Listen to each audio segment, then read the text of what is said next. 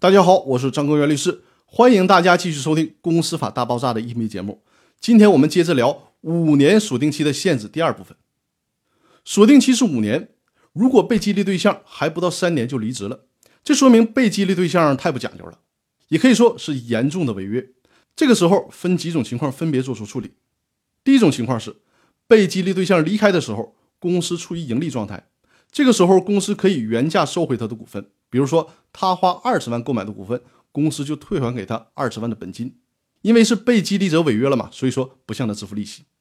第二种情况是，被激励者离开公司的时候，公司是亏损的，这个时候如果再以原价收回股份，那公司就亏了，反而违约者占了便宜。所以说，在这种情况下，他要按照股份比例弥补公司的亏损以后，才能离开公司。如果弥补了亏损之后还有剩余，他拿走，但是。弥补亏损的金额大于被激励者当初支付的购买股权的价款，那么就仅以被激励者支付的价款为限了。毕竟公司股东承担的是有限责任，不可能公司所有的亏损都让人家来承担。为了便于大家理解这个问题，我还是举例说明。比如说，A 公司把百分之十的股权激励给了李富贵儿，李富贵儿购买这些股权花了十万块钱，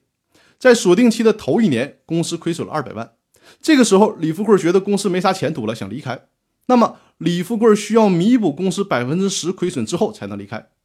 二百万的百分之十是二十万，因此理论上说，李富贵需要承担二十万的亏损。但是呢，李富贵当初购买这些股权才花了十万块钱，所以说这个时候李富贵就只承担十万元的亏损就可以了，就相当于李富贵净身出户，一分钱都没有带走，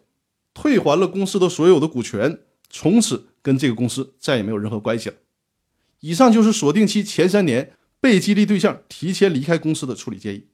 有关锁定期的限制问题还没有聊完，我们明天接着聊。